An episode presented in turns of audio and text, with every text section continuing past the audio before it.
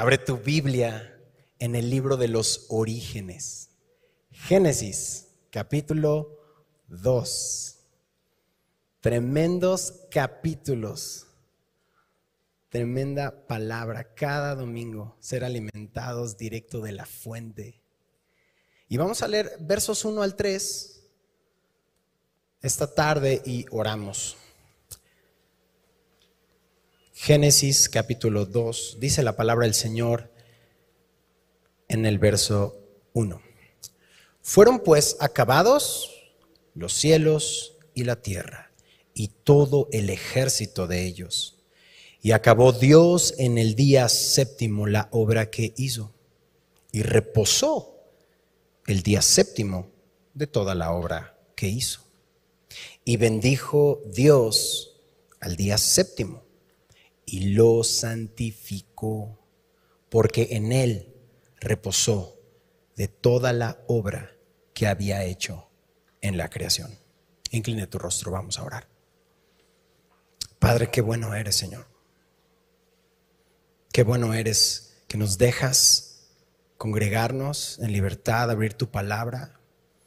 Y hay tantas historias, Señor, en este auditorio, Padre situaciones tan complicadas, problemas, enfermedades, cosas que están pasando, pero hoy queremos rendirte nuestra atención, Señor, porque sé que nos quieres hablar.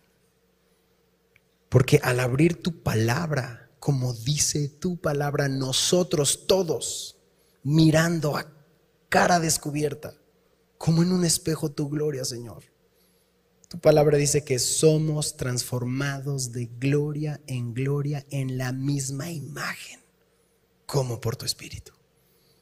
Así que en ti está nuestra confianza, cada uno de nosotros la depositamos hoy y siempre. Y en este capítulo ayúdanos a leer, a creer, a comprender y a ser transformados. Háblanos esta tarde, te lo pedimos. En el nombre de Jesús oramos. Y todos decimos, amén.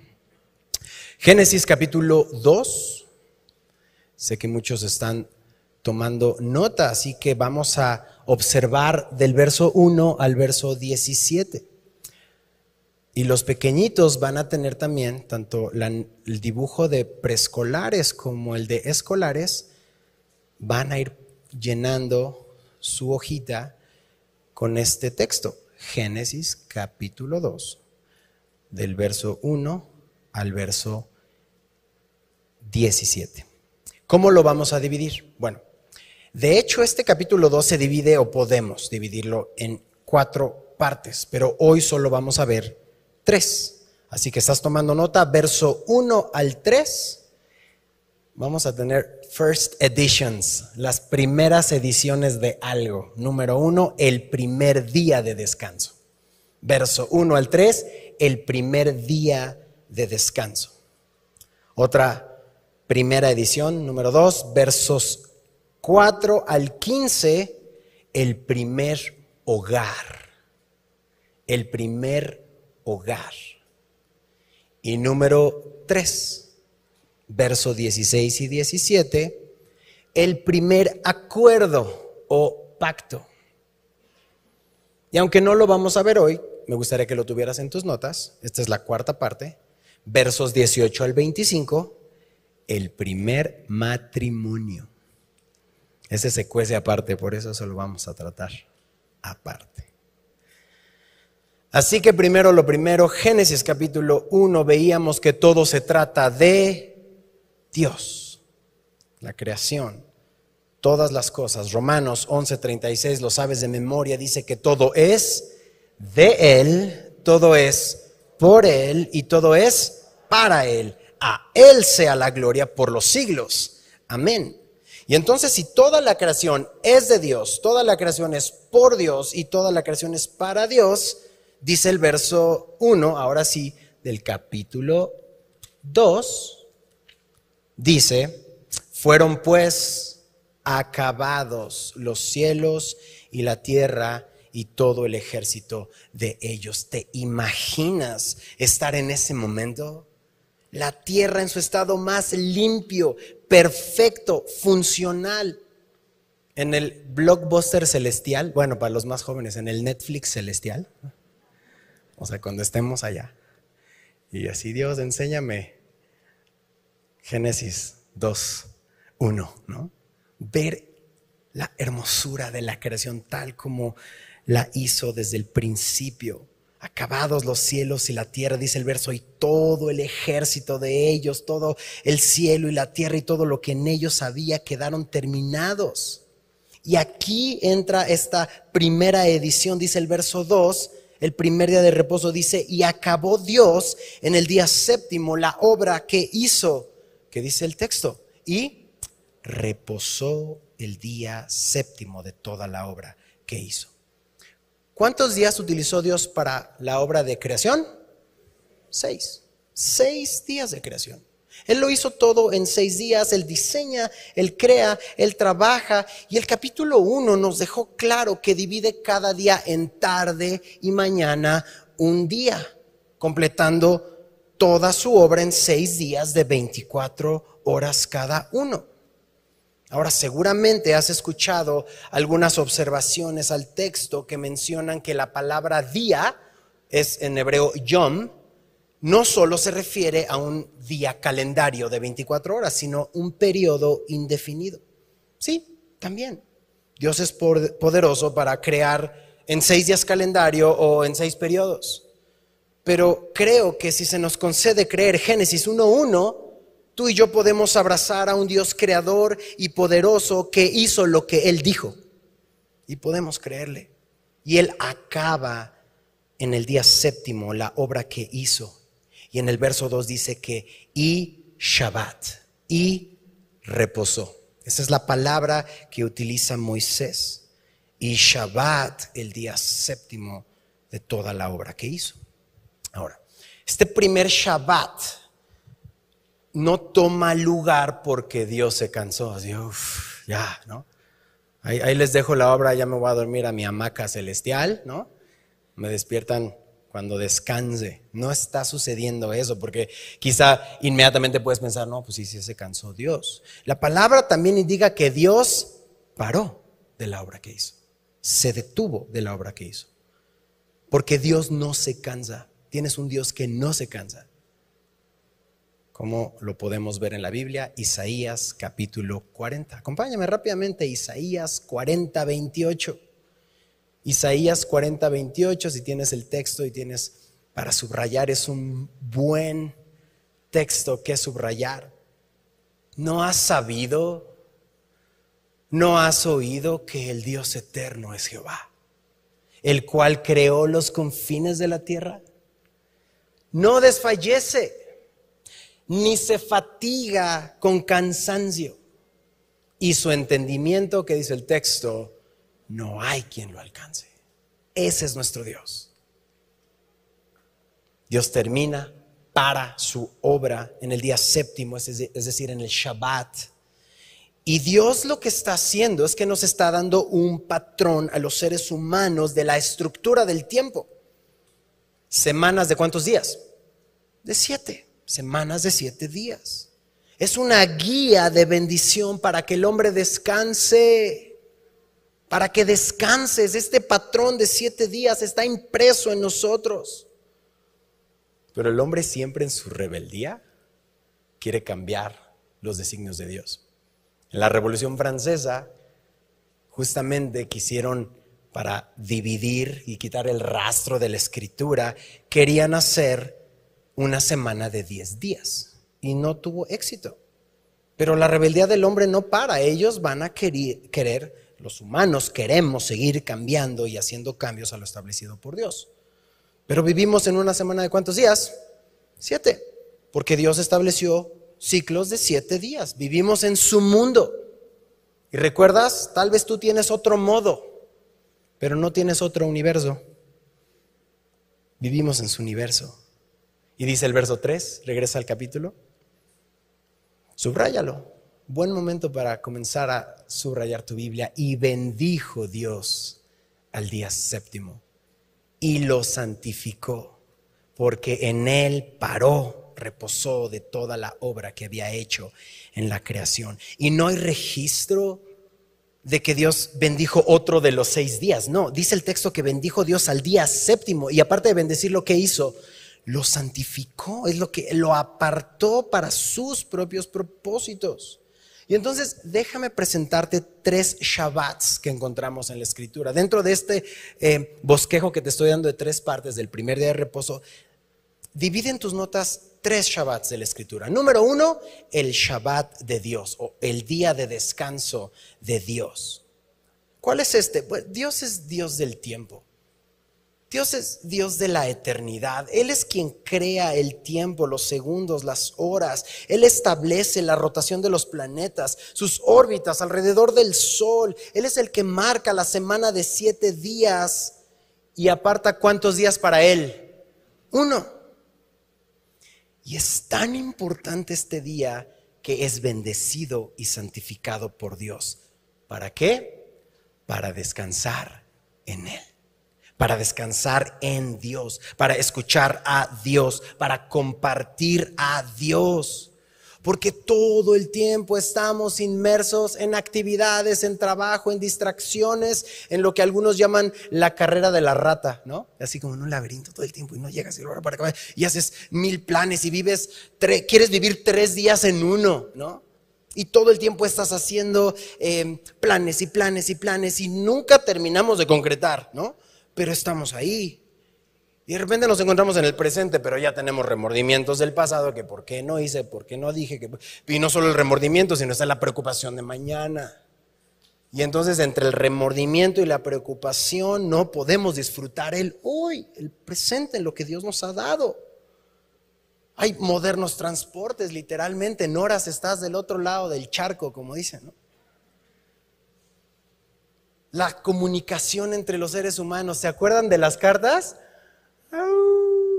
muchachos.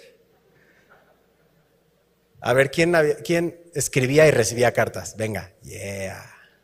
¿Quién no sabe lo que estamos hablando? Yeah. ¿Cartas? Si encuentras unas, guárdalas. Son tesoros pero vivimos en una comunicación instantánea. Queremos vivir tan rápido y los resultados son dolorosos y muchas veces desastrosos. Vidas rotas, matrimonios rotos, familias rotas, porque hemos olvidado lo importante para atender lo urgente. Nos olvidamos de que Dios había hecho una creación maravillosa en seis días y el clímax en su creación era descansar para disfrutarlo a Él, disfrutar al Creador. ¿Dios santifica el trabajo? Sí, pero ¿sabes qué también santifica? El descanso. Y aún así parece que el trabajo todo el tiempo, todo el tiempo, todo el tiempo, más y más y mucho pero lo que no tenemos es verdadero descanso. De hecho, hasta para descansar, pues nos cuesta, ¿no? Estás ahí apartando para ir una semana, irte de vacaciones y desconectarte, pero regresas y ahora sí, a pagar meses sin intereses, ¿no? Y otra vez así el trauma. ¡ah! Pero Dios nos hizo para Él, para su gloria, y solo vas a encontrar el verdadero descanso en Dios no en otras cosas. Entonces, primer Shabbat, el Shabbat de Dios. Número dos, en tu lista, el Shabbat de Israel, el descanso de Israel.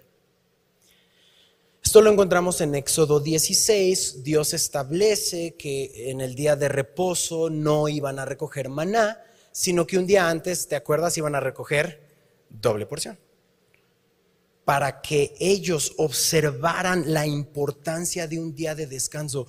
¿Cómo? Mañana no voy a chambear y qué voy a comer, ¿no? Eso es como que la... No, es, que tienes que trabajar y entre más lo hagas mejor. Sí, claro.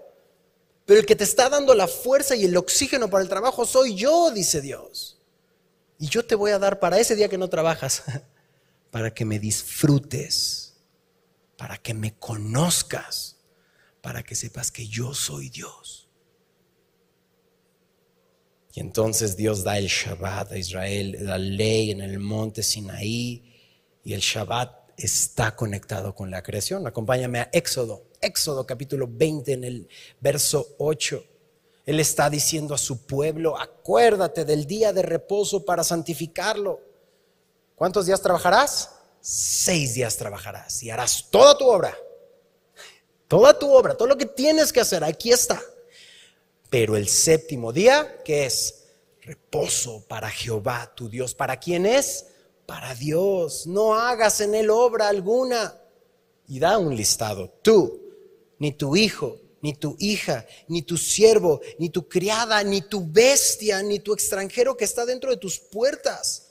Porque, relación con la creación, en seis días Jehová hizo los cielos y la tierra, el mar y todas las cosas que en ellos hay. Y reposó en el séptimo día. Por tanto, Jehová bendijo el día de reposo y lo santificó. Y esta idea general que si más trabajas, más tienes y más logras, bueno, sí, como decía el pastor Jaime Food, la sabiduría del mundo funciona en el mundo. Pero nosotros vamos con la sabiduría de Dios, porque Dios quiere poner que pongamos nuestra atención en Él. Yo soy el que te proveo. Yo soy el que te doy lo que necesitas. Pon tus ojos en el Creador antes que la creación descansa, descansa, descansa y no descanses solo en un día, sino descansa en una persona, descansa en Dios. Y el Shabbat no solo era este mandato religioso, sino ese acto humanitario. Hasta los animales descansaban. Todos descansaban. Y Dios, de hecho, manda que observen que cada séptimo año era el año sabático. Y cada 50 años era el año del jubileo que hasta la tierra, los plantíos descansaba, la tierra descansaba. Por lo que el Shabbat tenía esta conexión especial entre Israel y Jehová. Eventualmente, ¿qué sucedió? Israel tuvo un declive espiritual. Se olvidaron de la palabra de Dios. Llegaron a una ciudad que ellos no construyeron, una casa que ellos no construyeron, a viñas que ellos no plantaron y empezaron a disfrutar y empezaron a llenarse y empezaron a pensar que todo eso lo merecían y dejaron la Biblia, dejaron la palabra, se olvidaron de la palabra incluido, se olvidaron del Shabbat y tuvieron sus consecuencias. No te olvides de su ley. No te olvides que estás aquí por la gracia de Dios, que estamos aquí por su gracia, no por nada que tú y yo hubiéramos hecho sino por su gracia, que la palabra de Dios siempre está en tu casa, en tu boca, en tu familia. Y viene esta desobediencia y se van a Babilonia y pasan muchos años y, muchísimas cosas sucedieron hasta incluso ya en el tiempo de nuestro Señor Jesucristo, tomando esta idea del Shabbat de Israel, los escribas y fariseos ya le habían añadido sus tradiciones a la palabra de Dios, ¿no? De repente, si tienes ahí tu Biblia y tienes notas, ¿haz de cuenta? Muchos de ustedes tienen. Haz de cuenta que era más importante esa nota que el texto. Y empezaron a obedecer las notas y, los, y, los, y las tradiciones en lugar del texto. La facilidad y sencillez de la escritura le añadieron una carga que ni ellos podían cargar. Y nos pasa muy a menudo porque llegamos al cristianismo y no a Cristo. Y ahora somos cristianos y los cristianos no hacen esto, no hacen esto. Bueno, prácticamente ya sabes que nada, ¿no? Y cargamos a nuestros hijos de religión. Y les enseñamos obras que ni nosotros cumplimos. Y nos olvidamos de la relación con el Creador nos olvidamos que su descanso no es que hagan o dejen de hacer, sino que depositen su confianza en Jesús y respondan por amor, obra que solo Dios hace. Y los religiosos del tiempo de Jesús ponen esta carga imposible de llevar. ¿Y qué es lo que hace Jesús? Rechaza sus tradiciones. Incluso hizo milagros en el Shabbat. Marcos 2.27 dice, el día de reposo fue hecho por causa del hombre y no el hombre por causa del día de reposo. Y lo hizo justamente porque Él estaba mostrando que Jesús es tu reposo. Así que chicos, Club Semilla que están tomando nota, punto número uno, Jesús es mi reposo. No vamos a encontrar en nadie ni en nada más el hermoso reposo de Jesús. Y ese es el tercer punto. Jesús es mi Shabbat. Jesús es mi reposo. No es un día, no es un lugar, es una persona. Y se llama Jesús. Acompáñame a Hebreos, Hebreos capítulo 4. Y es un buen momento para subrayar Hebreos 4 del 9 al 11. Jesús es mi reposo y mira cómo lo presenta. Por tanto, queda un reposo para el pueblo de Dios. Porque el que ha entrado en su reposo también ha reposado de sus obras como Dios de las suyas. Procuremos, familia, pues entrar en aquel reposo para que ninguno caiga en semejante ejemplo de desobediencia. El reposo ya no es un día, el reposo es una persona y nuestro reposo solo está en Jesucristo. Y te acabo de dar citas notas e ideas. Pero me gusta que estén aquí los chiquitos, papás y mamás, porque se saben esta historia, incluso abuelos, abuelas. Cuando un niño se cae, ¿no? Se raspa y está toda la sangre. No llegas con él a explicarle la física de iba a tantos kilómetros por hora, por eso cayó y se pegó. Y mira, mira, hijo, siéntate, te explico. Ah, y la sangre sale porque fíjate que los glóbulos rojos y... ¿Necesita explicación? ¿Qué necesita? Un abrazo de papá y mamá. Escuchar que todo está bien. Y esta tarde yo quiero recordarte eso. Que recibas el abrazo de papá por lo que Él es y quien dice que es, no por la explicación teológica del día de reposo, sino porque Él es tu reposo. Y vayas a su palabra para saber lo que decía Juan, eh, lo que decía Jesús en Juan 14, ustedes me verán porque yo vivo, ustedes también vivirán. Entonces, muchas veces no nos va a tocar entenderlo, sino creerlo. Buscamos explicaciones todo el tiempo y nos olvidamos de sus promesas. Abraza sus promesas. Abraza sus promesas porque cuando depositas tu confianza en Cristo, ahora eres una nueva creación. De modo que si alguno está en Cristo, nueva criatura es. De modo que si alguno está en el cristianismo, no. ¿En semilla? No. ¿En quién? En Cristo. Es en la persona de Jesús, su Espíritu Santo en nosotros. Las cosas viejas pasaron. Lo voy a repetir. Las cosas viejas pasaron. Lo vas a repetir conmigo, por favor. Las cosas viejas pasaron. Suéltalo. ¿Qué estás cargando lo que no puedes cambiar? Dios ya pagó por eso. Y estamos cargando rencores, envidias, iras, situaciones que sucedieron en nuestra vida. Ya pasó. Y Dios va a tomar todo eso. Dice el texto, he aquí, todas son hechas nuevas. ¿Cuántas cosas? Todas. ¿No le das gracias a Dios por Jesucristo? Si es lo que necesitábamos escuchar hoy, suéltalo. Suéltalo, suelta el pasado, las cosas viejas pasaron y aquí todas son hechas nuevas. ¿Y dónde está el abrazo de papá?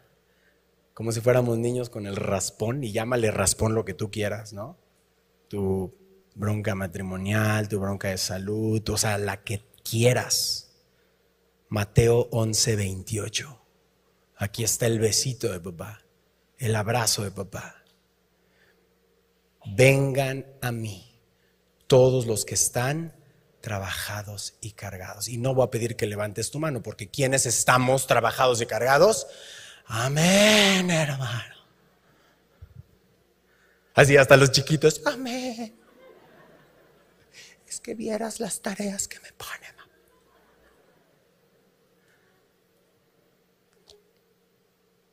Ok, ven. ¿Qué dice Jesús que hagas? Ven. Y yo os haré descansar. Descansar. Llevad mi yugo sobre vosotros y aprended de mí que soy manso. Mansedumbre significa poder bajo control. Puedo contestarte lo que me acabas de decir, pero no, porque soy sujeto al Espíritu de Dios. Poder bajo control. Puedo regresarte la ofensa, pero no lo hago porque el Señor es quien está en mí. Manso y humilde de corazón. ¿Y cuál es la promesa? Hallaréis descanso para vuestras almas. ¿Quién quiere descanso para su alma? Todos. Es muy notorio porque Cristo lo cambia todo. La ley fue cumplida por Cristo en la cruz. Él firma un nuevo pacto en su sangre y observa que los primeros cristianos empezaron a congregarse el primer día de la semana, o sea, domingo. Y lo hacían porque el domingo, el primer día de la semana, Cristo resucitó de los muertos. ¿Por qué nos congregamos en domingo? Porque los primeros cristianos lo hacían en domingo, reconociendo el primer día de la semana como el día del Señor. Juan 20, Hechos 20, 1 Corintios 16, todo esto nos muestra que lo hacemos así. El séptimo día de la semana, o sea, el Shabbat judío simboliza la antigua creación, el pacto de la ley. Primero trabajas, después descansas. Ahora, el nuevo pacto en Jesús. Primer día de la semana, el día del Señor simboliza una nueva creación el pacto de la gracia. Primero crees en Cristo y encuentras descanso en Él y ahora sí, en respuesta, trabajas. ¿Te das cuenta la diferencia? Ya, ya me lo gané, ¿no? Ya va para acá. Ya trabajé, págame. Ahora es, Dios dice, consumado es, todo está pagado.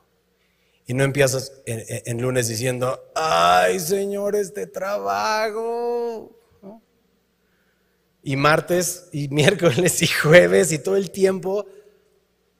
Ahora, al ser nueva criatura, puedes tener una semana de adoración, una semana de alabanza, una semana de servicio a Dios.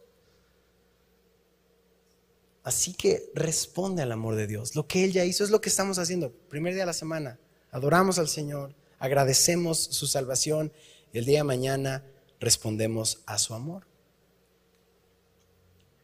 Algunos creyentes escogen honrar el sábado para el Señor, pero nuestra base siempre es el amor.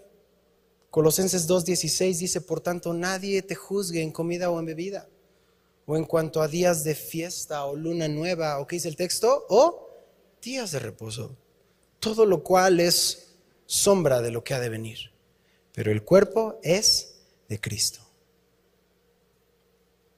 Congrégate, adora a Dios ama a tu hermano y sobre todo descansa en la obra salvadora de Cristo todos los días. Ya llegamos a la mitad, regresa a Génesis 2. Ya vimos el primer día de reposo. Ahora, ¿qué dicen tus notas? Tu bosquejo, verso 14 al, perdón, verso 4 al 15, el primer hogar. ¿Quieres ver cuál era el primer hogar? ¿Quién estaba ahí? Dice el verso 4. Estos son los orígenes de los cielos y de la tierra cuando fueron creados, el día que Jehová Dios hizo la tierra y los cielos. Y Moisés va a continuar el relato de la, historia de la creación, pero añade detalles que necesitamos entender para los eventos que van a suceder los siguientes domingos que leamos eh, los siguientes capítulos. Pero en el verso 4 dice, estos son los orígenes. Solo subraya ahí en tu texto la palabra orígenes, es Toledá en, hebreo. Y hay diez Toledas o diez orígenes, que también lo puedes traducir como generaciones, que, vamos a ir viendo en Génesis. Y lo vamos a ir encontrando como es una especie de división natural del libro de los Génesis. Este es el primero. Solo es un comentario para que estás, eh, para ti que estás subrayando tu Biblia. Pon orígenes, arriba ponle Toledad y significa generaciones. Y lo vamos a ver después cuando diga, este es el libro de las generaciones de Toledad de Adán. Estas son las generaciones o Toledad de Noé, etcétera, etcétera, etcétera. Ahora, verso 5, dice Génesis 2.5, y toda planta del campo antes que fuese en la tierra y toda hierba del campo antes que naciese, porque Jehová Dios aún no había hecho llover sobre la tierra, ni había hombre para que la labrase o para que labrase la tierra, sino que subía de la tierra un vapor, el cual regaba toda la faz de la tierra. Ahora, ya hemos visto que Dios crea la vegetación, la hierba del campo, y no vamos a ver lluvia hasta el diluvio. Había un vapor que regaba toda la faz de la tierra. Y es muy interesante porque Dios ya había preparado una tierra en la cual el hombre tenía que trabajar para producir la comida que necesitábamos. Los seres humanos habríamos de ser mayordomos, cuidadores de la creación de Dios, usar los dones que Él nos da. Y viene el detalle de la creación de Adán. ¿Estás listo? Verso 7, subráyalo todo, márcalo. Entonces, Jehová Dios formó al hombre de, del polvo de la tierra. ¿Y qué hizo? Sopló en su nariz aliento de vida. Y fue el hombre un ser viviente. Dios es el yo soy, el gran yo soy. Él es autosuficiente, Él no necesita de nadie ni de nada para vivir. Nosotros sí necesitamos oxígeno, gravedad, sangre, órganos, o sea, comida, todo, ¿no? Pero Él no, Él es autosuficiente. No hay verdaderamente un beneficio para Dios, porque Él puede amar sin ser amado, porque Dios es amor.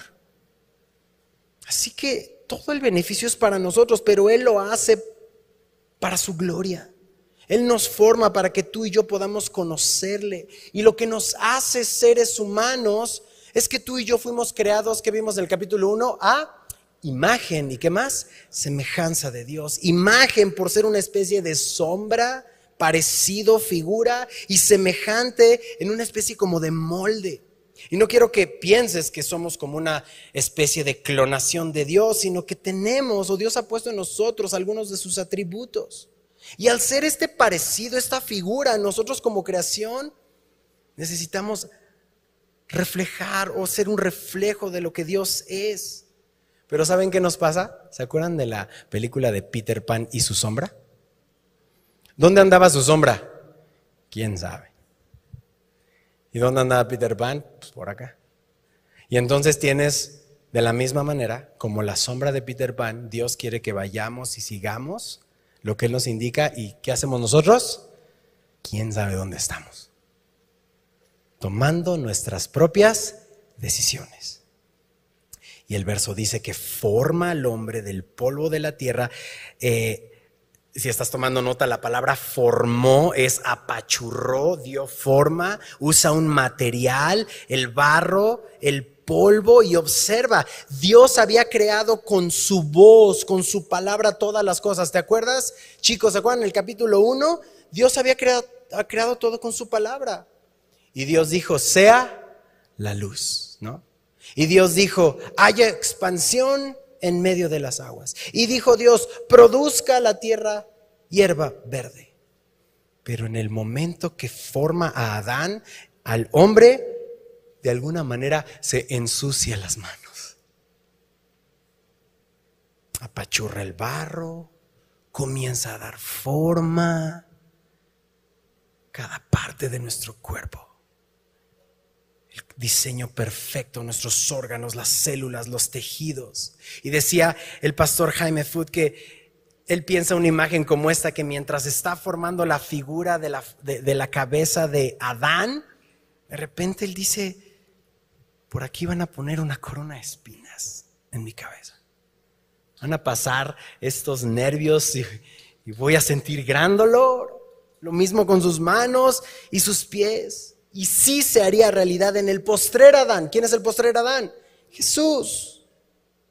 En la cruz del Calvario. Y entonces tiene a Adán y sopla en su nariz, en su cara, aliento de vida. Y entonces el hombre es un ser viviente. Sopla en nosotros. Puedes traducir este soplo como la inspiración, la fuerza, la frescura de vida de parte de Dios. ¿Y qué hace Adán? Abre sus ojos y ¿quién está frente a él? Dios. El propósito de la vida del hombre. En el momento que recibe la vida, ahí está su propósito, Dios. De frente, cara a cara, lo crea sin pecado. Todo es perfecto. Todo es perfecto. Y parte de su perfección es darnos libertad para tomar decisiones que lo vamos a ver en un momento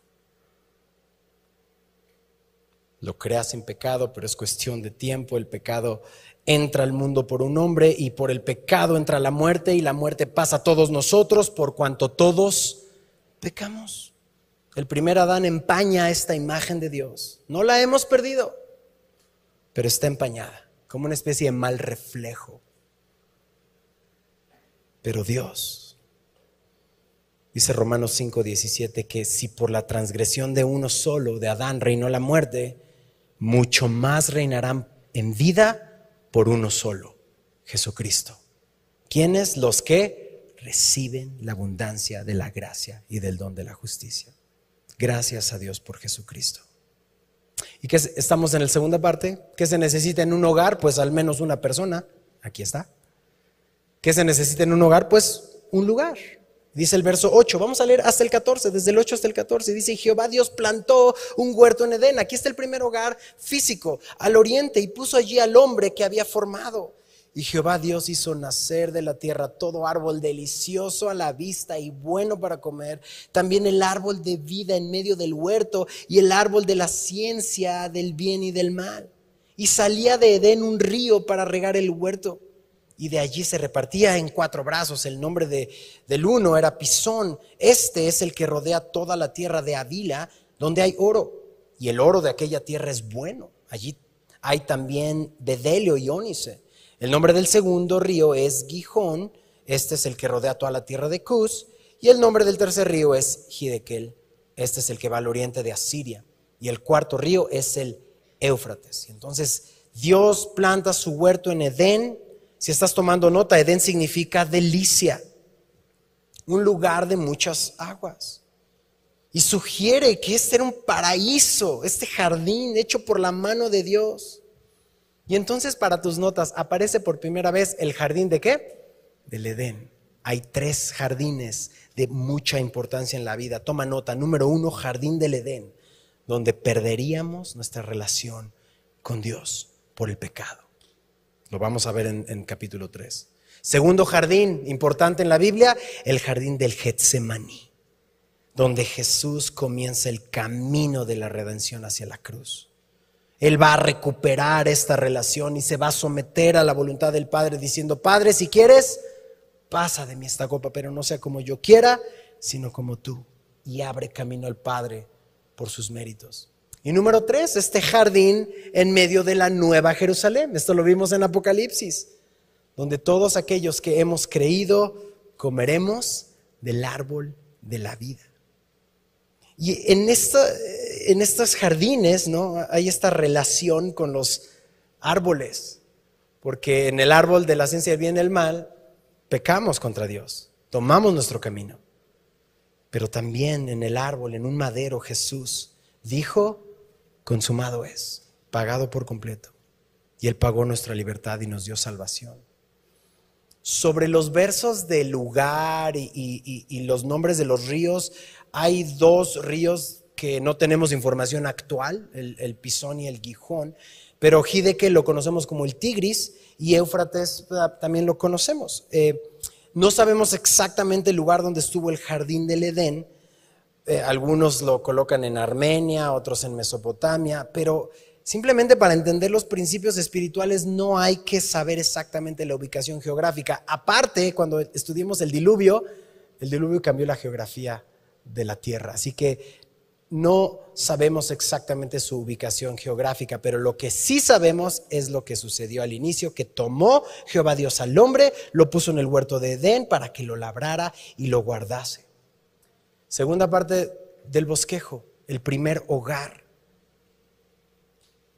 Dios pone a trabajar a Adán, le da responsabilidad desde el inicio, así como tú y yo tenemos responsabilidades prioridades que la palabra nos enseña. Y hablando de cuidar árboles, pues hay que plantar, hay que regar, no regarla, ¿no? Es lo que hacemos muchas veces. Abonar. Pero es bien interesante cómo a lo largo de la Biblia, desde el Antiguo Testamento, el salmista nos asemeja a un varón que será como árbol plantado junto a corrientes de aguas, que da su fruto a su tiempo y su hoja no cae, y todo lo que hace prosperará. Y después en el Nuevo Testamento vemos a Jesús diciendo, yo soy la vid, yo soy el tronco, ustedes los pámpanos, ustedes son las ramas, separados de mí, nada podéis hacer. Entonces yo te invito a permanecer en Él, en su palabra, en su amor, porque el enfoque más que el jardín del Edén o el árbol es quién estará allí. ¿Quién está en tu hogar este día? No es dónde vives, dónde está tu código postal, qué es lo que le has puesto a tu casa. Y más allá de los ladrillos también está casa de campaña. ¿Cómo le metemos ¿no? y le invertimos y le damos todo nuestro empeño en algo que es terrenal, temporal? Pero nuestra tierra prometida es una persona. Acompáñame rápidamente, mira, de Génesis Vamos a Apocalipsis del otro lado, chicos, está facilísimo. Y Apocalipsis capítulo 21, dice el verso, eh, comienza el capítulo diciendo que hay un cielo nuevo, una nueva tierra, porque el primer cielo y la primera tierra pasaron, y dice el verso 3, y oí una gran voz del cielo que decía, he aquí el tabernáculo de Dios con los hombres. ¿Cuál es la promesa? Él morará con ellos y ellos serán su pueblo y Dios mismo estará con ellos como su Dios. Cada domingo que venimos hay muchas historias aquí, muchas familias, muchas situaciones, hay muchas lágrimas, hay veces que procuramos poner nuestra mejor cara dominical, pero por dentro estamos destruidos. Aquí te va tu promesa. Verso 4, enjugará Dios toda lágrima de los ojos de ellos y ya no habrá muerte ni habrá más llanto, ni clamor, ni dolor, porque las primeras cosas pasaron. Y así llegamos a la última parte. Chicos, ¿están tomando sus notas? Dios es mi, que dijimos al principio. Mi reposo, Jesús es mi reposo. Número dos, pon Jesús es mi hogar. Tu hogar es una persona y es Jesús. Y el número 3 en tu bosquejo, para terminar, solo son dos versos, versos 16 y 17, vamos a ver el primer pacto, el primer acuerdo. Y mandó Jehová Dios al hombre diciendo, de todo árbol del huerto podrás comer, más del árbol de la ciencia del bien y del mal no comerás, porque el día que de él comieres ciertamente morirás. Un pacto es un acuerdo entre dos o más personas, gobierna nuestra relación, el cómo vamos a, vivir. Y el texto de la misma manera, manera está utilizando la palabra que mandó Jehová Dios al hombre. ¿Quién es el que pone los términos? Dios. Y la razón es sencilla porque es su creación, somos su creación y somos administradores, mayordomos de su creación. Dios es el que nos dice qué podemos y no podemos hacer para nuestro bien. La ley de Jehová es perfecta que convierte el alma. Es para nuestro bien, para nuestra transformación, no nuestra información, para funcionar correctamente. No le está pidiendo consejo a Adán, le da un mandamiento, le da una gran responsabilidad y le dice que de todo árbol del huerto puede comer. Todo esto puedes hacer. Ah, no. ¿Cuál es el que no puedo? Eh, este este? El árbol de la ciencia del bien y del mal, que dice el texto, no comerás, porque el día que de él comieres ciertamente morirás. Puede comer de todo el árbol del huerto, pero pone dos árboles especiales en ese huerto. Pone el árbol eh, de la ciencia del bien y del mal y también el árbol de la vida. El árbol de la vida traería inmortalidad, después vamos a leer qué sucede con ese árbol, pero el árbol de la ciencia del bien y del mal va a traer exactamente esto que dice el texto. Un conocimiento por experiencia del bien y del mal. Pero también traería otra cosa, traería muerte. Y aunque no murieron inmediatamente, comenzaron a morir. ¿Cómo estábamos nosotros en Cristo? Muertos. Muertos en nuestros delitos y pecados. Llámale a este árbol como el árbol de la elección. Elijo obedecerte o elijo hacer mi voluntad. Nada más. Así de sencillo. Tengo la elección, decido obedecerte, decido hacer mi voluntad. Y Adán y Eva, vamos a ver en unos, eh, domingos adelante, van a elegir su propia voluntad. Y les está diciendo que el día que de ellos comieren, de él comiere, iban a morir. Y quiero hablar de la libertad. Porque en un mundo verdaderamente libre necesita existir la libertad de amar y obedecer a Dios y la libertad de odiar y desobedecer a Dios. No estoy diciendo que ustedes odian ni desobedecen, ni ustedes aman y obedecen, ni los de enfrente están diciendo qué haré. ¿Y saben para qué utilizamos nuestra libertad? Siempre, siempre, siempre para hacer nuestra voluntad. Es decir, con esta hermosa libertad, porque preguntaba Pablo hace un ratito y platicaba con Cindy este punto, porque nos hemos hecho esta pregunta. ¿Por qué si hizo todo perfecto, no? El hombre perfecto es sin pecado, el mundo perfecto. ¿Por qué sucede esto? Es que parte de su perfección es darnos esta libertad. Si no seríamos robots. Y Dios no quiere robots. Quiere que voluntariamente entregues tu vida, entregues tu voluntad a Cristo por amor. ¿Y saben qué hacemos con esta hermosa libertad? Vamos y se la damos a un tirano somos esclavos del pecado. Eso es lo que hacemos con nuestra libertad. Se la damos a un tirano. Pero Dios que es rico en misericordia, Él nos da verdadera libertad por su sangre. Y entonces, el que sí nos ama, no la esclavitud del pecado, sino Dios nos da verdadera libertad. No nos equivoquemos, porque siempre pensamos que la libertad la vamos a usar para la vamos a utilizar para nuestro propio mal. Y Dios no se le escapa, no se equivoca. Uy, no hubiera puesto el árbol ahí. Este, esto no era parte del plan, ¿no? Dios no se le, no se le escapa. Simplemente era la opción que Dios puso. Era el mandamiento y la advertencia. Y aunque hoy no vamos a hablar de la caída, sí es importante que sepamos esto. Dios puso ese árbol más que para probar si iban a elegir bien o mal, es para demostrar que sin Cristo nada somos, que lo necesitamos a Él. Y sé que ese pacto, ese primer pacto, ese primer acuerdo, todos, todos y yo, el primero, hemos roto una y otra vez. Y quizá nos sentimos así, ¿no?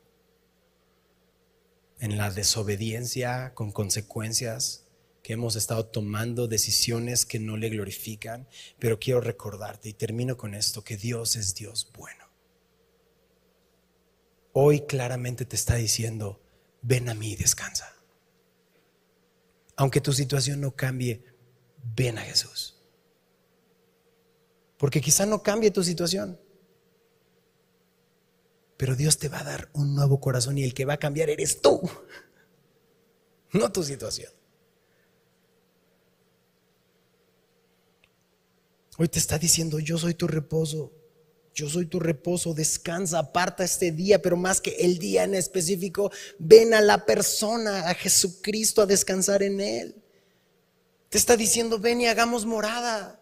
Invierte en lo eterno, deja de vivir en incertidumbre y abraza el propósito por el cual fuiste creado. Jesús es mi hogar, mi tierra prometida es tu persona, Señor. Aquí no va a ser, no va a ser de este lado, porque sé que muchos han pasado ya 5, 10, 15, 20, 30, 40 años y dicen, ¿y mi tierra prometida? No es aquí. No es aquí. Es una persona y ya vive en tu corazón. Solo espera. Ya pero todavía no. Él te dice, ven a mí, porque aunque hemos roto toda su ley, Él nos perdona, nos lava y nos limpia. Él te dice, ven y estemos a cuenta. Si tus pecados fueren rojos, tú quedarás blanco, como la nieve. Porque Él ya lo prometió y lo hizo posible a través de la cruz. Cierra tus ojos, vamos a orar. Chicos y grandes, con tus propias palabras, dale gracias a Dios. Dale gracias porque Él es tu descanso.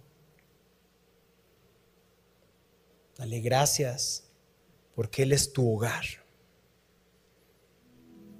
Dale gracias porque Él hizo un nuevo pacto en su sangre. Y quiero aprovechar este momento, todos tienen sus ojos cerrados y quizá llegaste por primera vez o ya son varias veces que has venido, pero nunca de manera pública has recibido ese regalo de salvación, de gracia. Y hoy quieres estar seguro de eso. No lo dejes pasar. Hoy es el día de salvación. Si oyeres hoy su voz, no endurezcáis vuestros corazones. Si hoy tú quieres estar seguro de esto, de recibir su gracia y su perdón, yo quiero orar por ti. Yo quiero orar contigo y solamente confirmar lo que Dios ya hizo en tu corazón. Si ese es tu caso, levanta tu mano. Quiero orar por ti. Dios te bendiga. Dios te bendiga. Dios te bendiga. Dios te bendiga. Dios te bendiga. Dios te bendiga. Dios te bendiga. Dios te bendiga. Dios te bendiga. Dios te bendiga. Dios te bendiga. Y atrás Dios te bendiga. Dios te bendiga. Dios te bendiga. Dios te bendiga. Si no te vi, Dios te bendiga. Puedes bajar tu mano. Decimos que le recibimos, pero la realidad es que Él nos recibe. Pero sí recibimos el, regalo y Él nos recibe como hijos. Son las dos. Puedes usar mis palabras. Puedes usar tus propias palabras.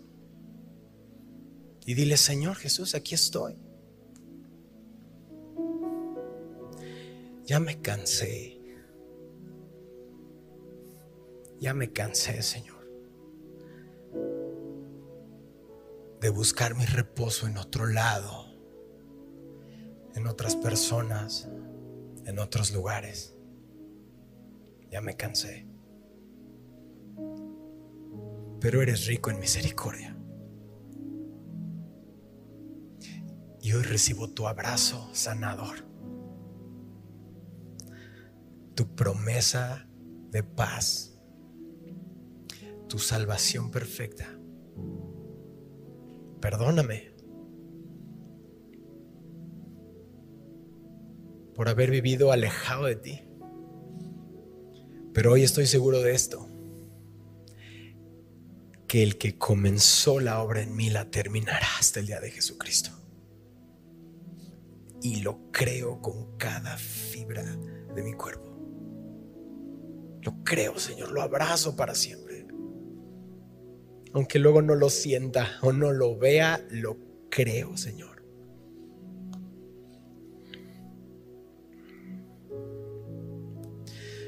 Acompaña mis hermanos, los que están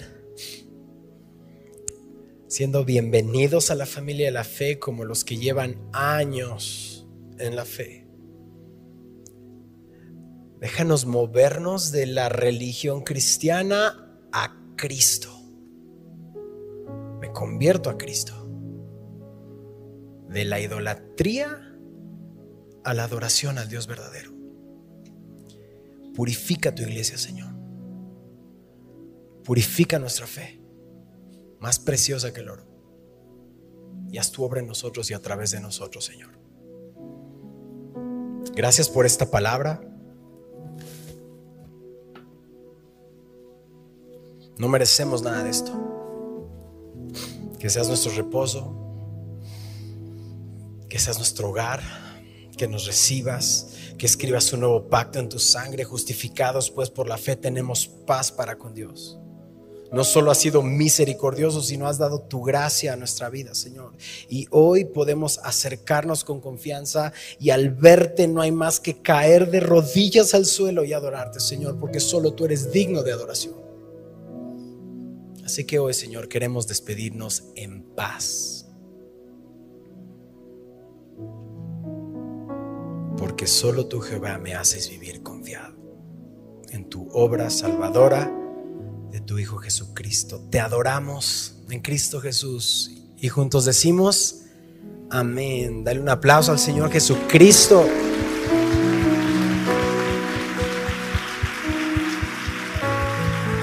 Y a todos los hermanos que son de la familia de Dios que aceptaron a Cristo, Dios te bendiga. Vamos a ponernos de pie. Vamos a adorar al Señor.